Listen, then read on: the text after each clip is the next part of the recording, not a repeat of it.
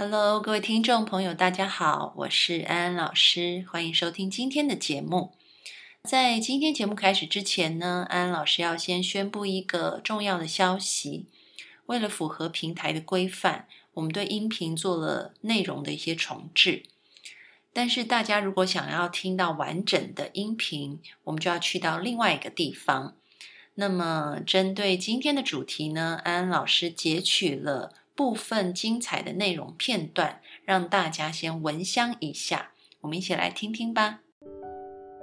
前一阵子呢，我遇到很多的内地的一些朋友，那老人家就会因为一些并发症，就感染新冠的一些并发症就走了。沟通的过程当中，我其实也感受到那种非常无奈跟悲伤的感觉。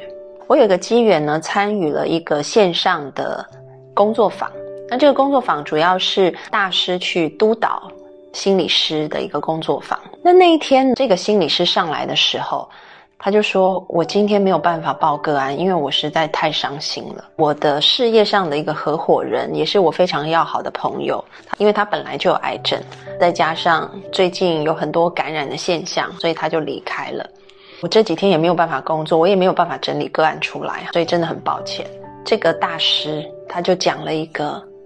话我觉得对我来讲帮助很大。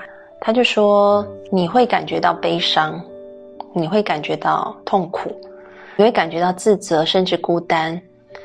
请你好好的在这个感觉背后再去深入一点，去感受一下，那是因为什么？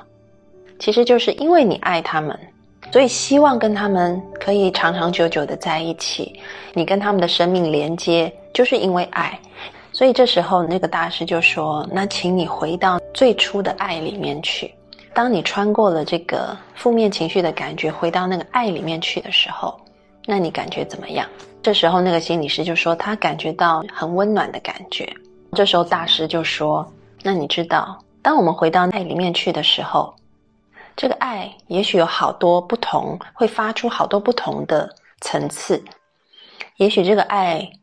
它有很多的可能性，因为爱我们会感觉到温暖，因为爱也许我们会感谢，可是也因为爱我们会悲伤，我们可能会愤怒，我们可能会恐惧，我们可能会自责，这一切都是因为爱。